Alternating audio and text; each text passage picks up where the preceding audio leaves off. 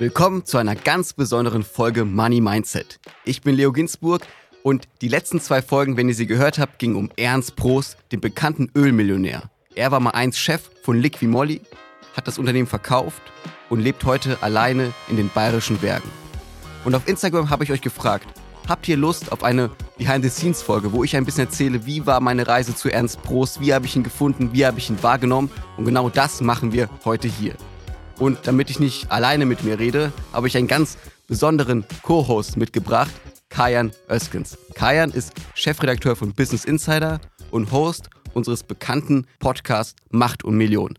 Hi Kajan. Hallo Leo, ich freue mich sehr, das erste Mal bei Money Mindset dabei zu sein. Du hast die Folge von Ernst Prost ja bereits gehört.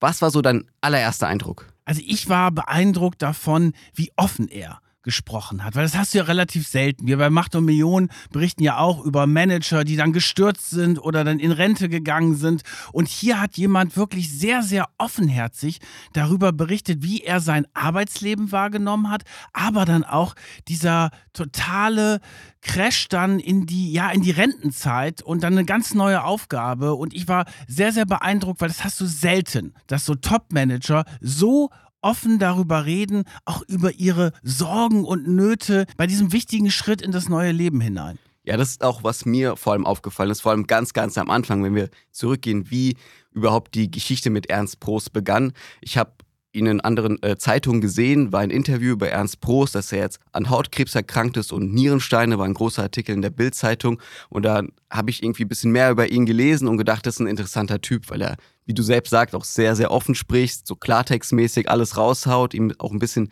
egal ist, wie er jetzt ankommt, er sagt einfach, was er denkt und das fand ich irgendwie auch sehr sympathisch auf die besondere Art. Und genau dasselbe ist mir auch aufgefallen, wie du sagst. Dann habe ich ihn kontaktiert und dann ist ja total was Spannendes passiert. Als du ihn das erste Mal kontaktiert hast, hast du mir gesagt, der hat sich dann gleich gemeldet und war ja schon fast von Anfang an so ein bisschen zutraulich und hat quasi darauf gewartet, dass so ein Leo da mal ankommt und ihm mal fragt, wie eigentlich so sein Leben verlaufen ist. Ja, auf jeden Fall, das Gefühl kam auch bei mir an, weil wir haben direkt auf WhatsApp kommuniziert. Und ich finde, das ist auch besonders. Also ich kommuniziere, ich weiß nicht, wie du mit anderen ehemaligen Chefs oder CEOs kommunizierst per WhatsApp. Nein.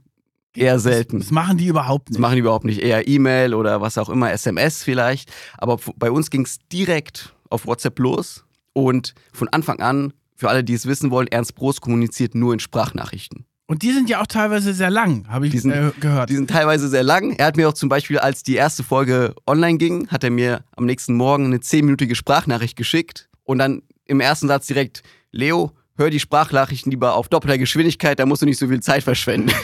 Also so einer ist er. Und dann habt ihr über WhatsApp kommuniziert und habt dann einen Termin abgemacht. Also der wollte wirklich mal richtig reden und du hast dir dann ja auch richtig viel Zeit dafür genommen. Ja, auf jeden Fall. Das ging auch alles relativ schnell. Er war von Anfang an dabei, hat gesagt, er hat Lust auf ein Interview. Also wir haben ihn ja angesprochen, so er hat jetzt nicht die Öffentlichkeit gesucht, das waren eher wir, die auf ihn gegangen sind. Und äh, es ging alles relativ flott. Also wir haben per WhatsApp dann über die Themen gesprochen. Ich habe getippt, er hat mir Sprachmemos zurückgeschickt und dann haben wir auch ganz schnell eigentlich einen Termin gefunden. Aber das war auch eigentlich ganz lustig, weil ich habe ihn dann gefragt, ähm, wann hast du denn Zeit für uns? Das heißt, ihr habt euch dann auch relativ schnell geduzt, ne? Ja, von Anfang an. Also ah, von Anfang an, da war ist kein ja auch Sie. ungewöhnlich. Ich, ich habe ihn, glaube ich, ich habe ihn in der ersten Nachricht habe ich geschrieben, Herr Prost, und da kam eine Sprachnachricht direkt, ja, Servus Leo, du, wir sind ja beim Du, hier wird nicht gesiezt. Super und, sympathisch, ja. Und, äh, und dann habe ich ihn gefragt, ja, wann hast du denn Zeit? Weil wir würden gerne mit dir ein Interview führen. Und er hat gesagt, er führt nur ein Interview, wenn wir zu ihm kommen. Also er wird jetzt nicht irgendwie nach Berlin fahren oder irgendwo hinfahren, hat er keine Lust mehr. Er wohnt ja im Reit im Winkel, darüber werden wir auch später ein bisschen kurz noch sprechen, in diesem schönen bayerischen Traumort. Und er hat mir gesagt, wir können Interview führen, aber wir müssen zu ihm. Und war, das ging erstmal um Podcast. Und da habe ich gedacht, da brauchen wir auch Fotos, da brauchen wir ein Video. Also nur, sozusagen, in Anführungszeichen, nur ein Podcast, brauchen ein bisschen mehr. Und dann habe ich ihn gefragt, ja, können wir auch Video mit dir machen oder Fotos? Und er hat ernst gesagt, auf jeden Fall, aber eine Bedingung, er wird sich nicht kämmen müssen. Weil er, sieht, ja, er, er sieht ja jetzt echt anders aus. Das ja, ist natürlich auch etwas, was sofort auffällt. Ne? Vorher so die Haare ja, so zurück und jetzt äh, sieht er ja total wild aus wie so ein Almödi in den, in den Bergen. Er wird ja auch Almöli genannt da im Reitenwinkel, weil er früher Ulmmillionär war. Und nee, er komplett anders. Lange Haare, weißer Bart, die Menschen, die das Video gesehen haben. Das ist ein ganz anderer Ernst Prost, den viele, sehr, sehr viele Menschen ja von früher aus der Werbung kannten. Die Liqui Moly-Werbung war ja sehr bekannt, lief ja auch immer im Fernsehen und ähm, ganz anderer Mensch. Und das Lustige war, als ich ihn gefragt habe, ja, wann hast du denn Zeit? Hast du äh, irgendwie im November Zeit, im Oktober Zeit? Hat er gesagt, ja, Leo, warte, ich schaue mal meinen Terminkalender. Oktober, gar keine Termine. Da habe ich Zeit. so. Weil er hat ja keine Termine. Nee, hat er nicht. So, dann seid ihr dahin. Du hast ja eine Fotografin mitgehabt, die Lisa. Und dann seid ihr nach Reit im Winkel hin. Und ja, wie war denn das erste Zusammentreffen mit Ernst? Ja, ich bin mit, äh, mit Lisa, unserer Fotografin, dahin gefahren, acht Stunden von Berlin mit dem Zug. Das ist ja Reit im Winkel, muss man sich vorstellen, ist an der deutsch-österreichischen Grenze, also fünf Kilometer von Österreich entfernt, einfach über die Alpen. Ist ein wunderschönes Bergdorf, also ich war da vorher noch nie, aber so stelle ich mir es auf jeden Fall vor. Also ein Tal rumherum, Alpen, in der Mitte eine Straße, idyllische Häuser, Kühe überall, also wirklich anders als in Berlin auf jeden Fall das Leben. Ja, ich bin ja ein großer Bayern-Fan. Ich kenne ja. ja Reit im Winkel. Da, früher, als es noch mehr Schnee gab, ist das auch so ein Langlaufgebiet und das ist total schön, weil du bist, hast auf der anderen Seite direkt Österreich und äh, einfach eine. Der Chiemsee ist ja auch 40 Minuten mit dem Auto ja, entfernt. Die also bayerischen Seen, die sind natürlich nochmal ja. was ganz Besonderes. Also dann fährst du nach Reit im Winkel. Ja. Und wie ist dann der erste Besuch gelaufen? Also es war so, dass wir an einem Sonntag ankamen und Montag hatten wir sozusagen den Drehtag bei Ernst, den ganzen Tag. Und dann habe ich ihm Sonntag einfach geschrieben, abends so, weil er hat mir auch immer Fotos geschickt von Reit im Winkel, so ein bisschen, um meine Vorfreude zu steigen. Und dann kamen wir im Reit im Winkel an und habe ich gedacht, okay, ich schicke ihm jetzt auch mal, hier, wir sind da. So, morgen geht's los und wir sind da. Und da habe ich ihm ein Foto geschickt und hat er direkt gefragt, ey Leo, willst du nicht heute Abend schon vorbeikommen auf so ein Vorgespräch oder so? Ah, und dann, und, und dann bist du gleich hin? Da bin ich gleich hin. Und ich habe mir auch nichts dabei gedacht, weil man muss sich vorstellen, Reit im Winkel ist ein Dorf, sozusagen im Tal, drumherum die Alpen. Aber sein Haus, seine Villa steht oben auf einem Hügel. Also es ist ein Traumhaus, da können wir auch gleich nochmal sprechen. Und dann hat er mir gesagt, ja, kommst du vorbei abends? Habe ich gedacht, ja, auf jeden Fall. Ich meine, ich bin ja hier, wäre blöd, wenn nicht.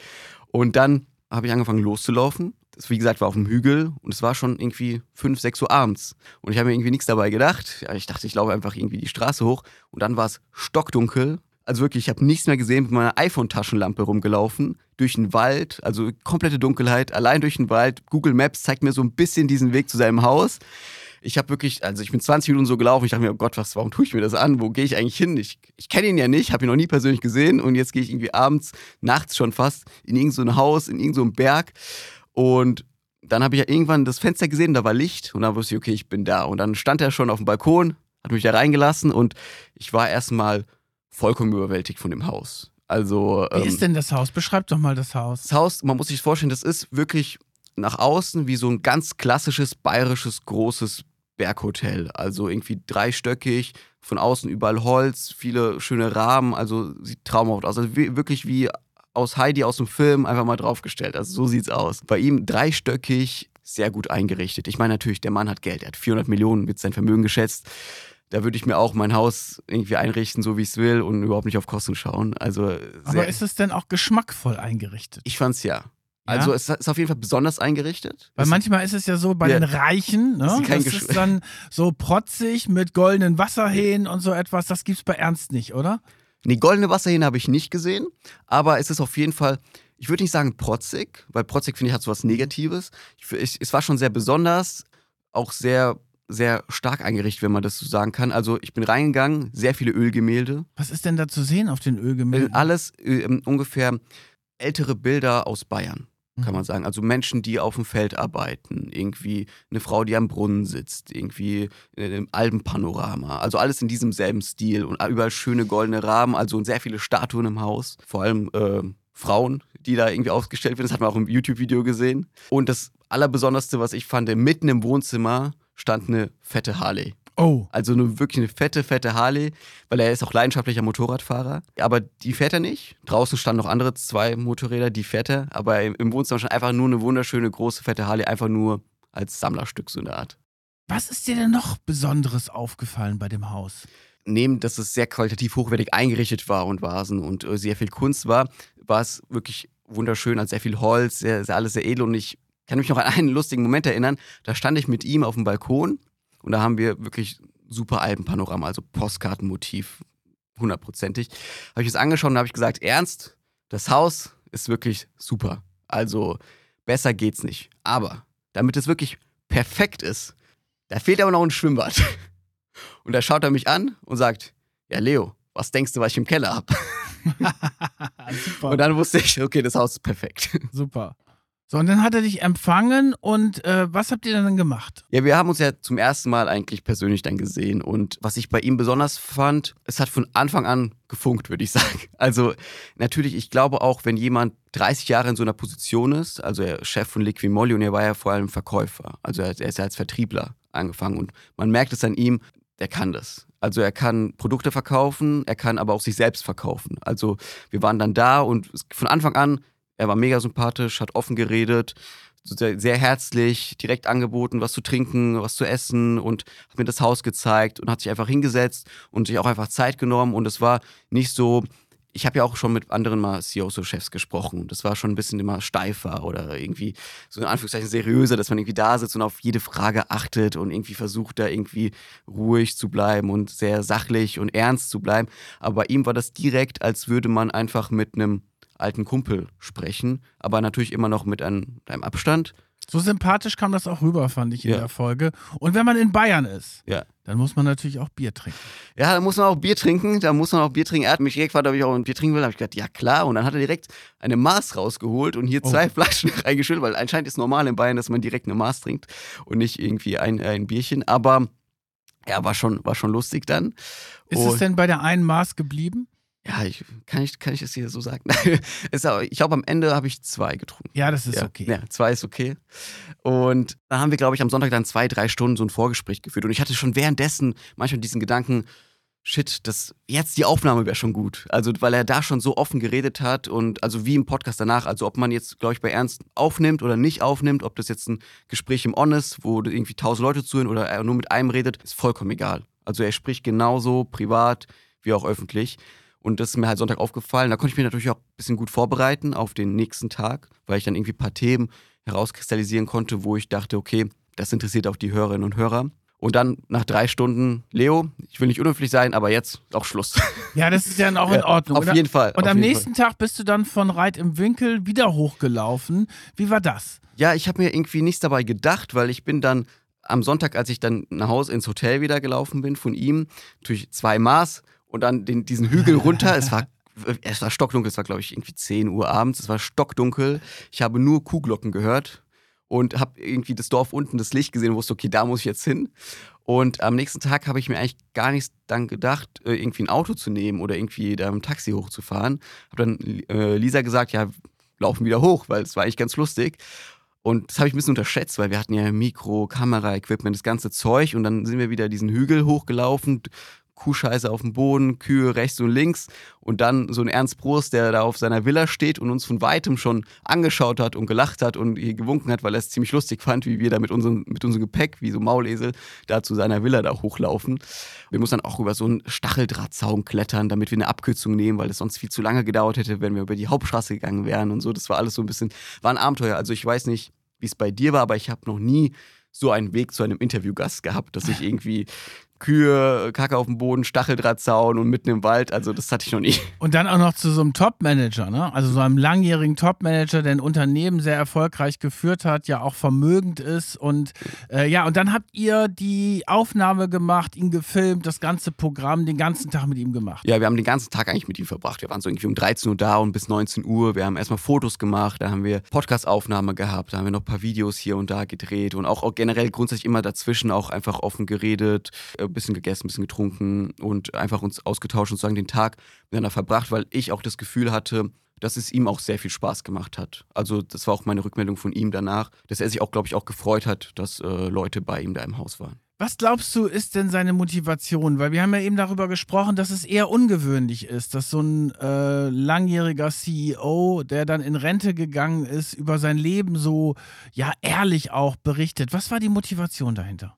Das ist eine sehr gute Frage, die Motivation, weil er hat mir auch im Podcast selbst gesagt, dass wenn jemand früher zu ihm gekommen wäre mit irgendwie Money Mindset äh, Podcast, hätte er keinen Bock gehabt. So.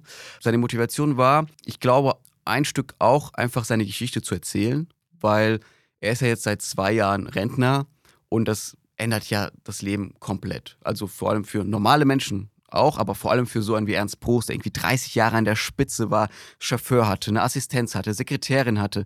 Alle Leute haben alles für ihn gemacht, außer die Arbeit. Er hat immer gearbeitet, aber den ganzen Rest, Schmarren, wie er immer sagt, da muss er sich nicht beschäftigen. Und ich glaube, wenn du von einem Tag auf den anderen loslässt und das alles nicht mehr hast und dann auf einmal alleine bist, muss man ja auch sagen. Also er hat sich ja relativ schnell in seiner Rente, hat er und seine Ex-Frau, die haben sich getrennt. Er wohnt ja alleine in diesem Haus und er hat einen erwachsenen Sohn, der aber jetzt nicht in Reitenwinkel wohnt. Deswegen kann ich mir vorstellen, dass er auch einfach erstmal seine Geschichte erzählen wollte und auch einfach Lust hatte, mit jemandem einfach äh, zu reden, einen Tag zu verbringen und einfach äh, das einfach neue Leute kennenzulernen. Vielleicht auch, weil er ein bisschen einsam ist? Was denkst du? Vielleicht. Ich meine, er macht schon sehr viel, muss man sagen. Also er ist ja im Trachtenverein und er hat ja seine Freunde im Dorf und ähm, hat auch immer volles Programm, wie er immer erzählt.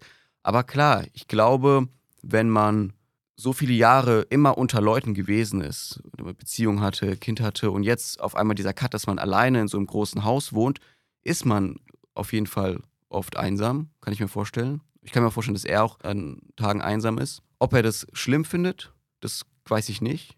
Also er hat mir auch selbst gesagt, dass er auch mal ein paar Tage hatte, wo er einfach das Handy ausgemacht hat und wirklich einfach nur ein paar Tage allein in seinem Haus verbracht hat und auch nicht rausgegangen ist, also klein in den Garten beziehungsweise auf den Hof und hat sich die Kühe und die Alpen angeschaut, aber dass er irgendwie nichts gemacht hat und das fand er sehr schön. Jetzt ist es ja so, dass er jetzt seit einiger Zeit in seinem neuen zweiten Leben drin ist. Und dieses neue zweite Leben ist wirklich ein total krasser Unterschied zu seinem ersten Leben. Was ist jetzt dein Gefühl, weil du hast ihn jetzt ja sehr intensiv erlebt. Welches Leben ist eigentlich glücklicher für ihn? Ich glaube, das erste Leben ist mein Eindruck. Warum? Er hat ja gesagt, er ist heute glücklich, sowohl heute als auch damals. Eine andere Art von Glück. Aber als ich mit ihm gesprochen habe, da habe ich gemerkt, und das, ich glaube, das merken alle, die den Podcast hören oder das Interview auf YouTube sich anschauen, er hat schon noch sehr viel Feuer für Unternehmertum. Also er hat noch sehr, sehr viel Leidenschaft in sich. Und er hat gesagt, diese 30 Jahre waren ja Vollrausch und er ist ja Unternehmer durch und durch. Und ich finde, das hat man auch in dem Interview gemerkt, auch wenn er seit zwei Jahren das nicht mehr macht. Ich glaube, er ist auf jeden Fall jetzt glücklich in dem Leben, was er jetzt hat, weil er wollte ein anderes Leben. Er wollte mal raus aus dieser Businesswelt und diese Termine und Meetings und Konferenzen und immer das alle an einem zerren. Und jetzt kann er einfach mal sitzen und eine Kuh den ganzen Tag beobachten und keiner sagt was. Aber ich finde, ich habe gemerkt, dass er, also mein Gefühl ist, er hat noch nicht abgeschlossen mit diesem Unternehmertum. Ich meine, er, er ist ja auch 66 Jahre alt, also er kann ja noch. So, es ist ja nicht so, dass er jetzt morgen irgendwie, dass er jetzt irgendwie schon 90 plus ist. Und wir kennen auch andere Unternehmer in Deutschland, die 90 plus sind und immer noch da am Schreibtisch hocken. Das heißt, du kannst dir vorstellen, dass für Ernst Prost irgendwann dieses Leben in den bayerischen Bergen zu langweilig wird und dass der nochmal durchstartet. Auf jeden Fall, kann ich mir das vorstellen. Also mm, er sagt auch jetzt, dass er sehr viele Anfragen kriegt von jungen Leuten, die ihn als Berater wollen, als Business Angel und sowas. Er meint, aktuell hat er noch keine Lust drauf, aber ich glaube, da ist noch ein bisschen Feuer in ihm. Also er hat mir selbst gesagt, er hat immer diese, er hat sich das vorgestellt wie so Kohlen, also irgendwie die glühen noch und früher war das ganze Feuer und er hat es langsam ausgemacht und die waren aus und er hat mir nach dem Gespräch gesagt, er hat selbst gespürt, dass da glüht noch was. Ja, das, das ist spannend. Also ich bin ja sehr gespannt darauf, ob Ernst Proß dann seinen Bauernhof in Bayern verlässt und nochmal irgendwie an den Management-Schreibtisch zurückkehrt. Das kann ich mir auf jeden Fall vorstellen. Also ich glaube, von ihm hören wir noch was. Ja, vielen Dank, Leo, dass ich bei dir sein durfte. Als Gast das erste Mal bei Money Mindset hat mir sehr viel Spaß gemacht, hinter die Kulissen deiner tollen Recherche zu blicken. Ja, danke, Kajan, dass du hier warst. Ich hoffe, das ist nicht das letzte Mal. Vielleicht besuche ich ja nochmal irgendeinen CEO, den du vielleicht auch persönlich kennst oder wo ihr mal was aufgedeckt habt. Das seht ihr auch. Und danke fürs Zuhören. Ich hoffe, euch hat es gefallen und diese Behind-the-Scenes-Eindrücke haben Spaß gemacht. Ich bin Leo Ginsburg. Bis zum nächsten Mal.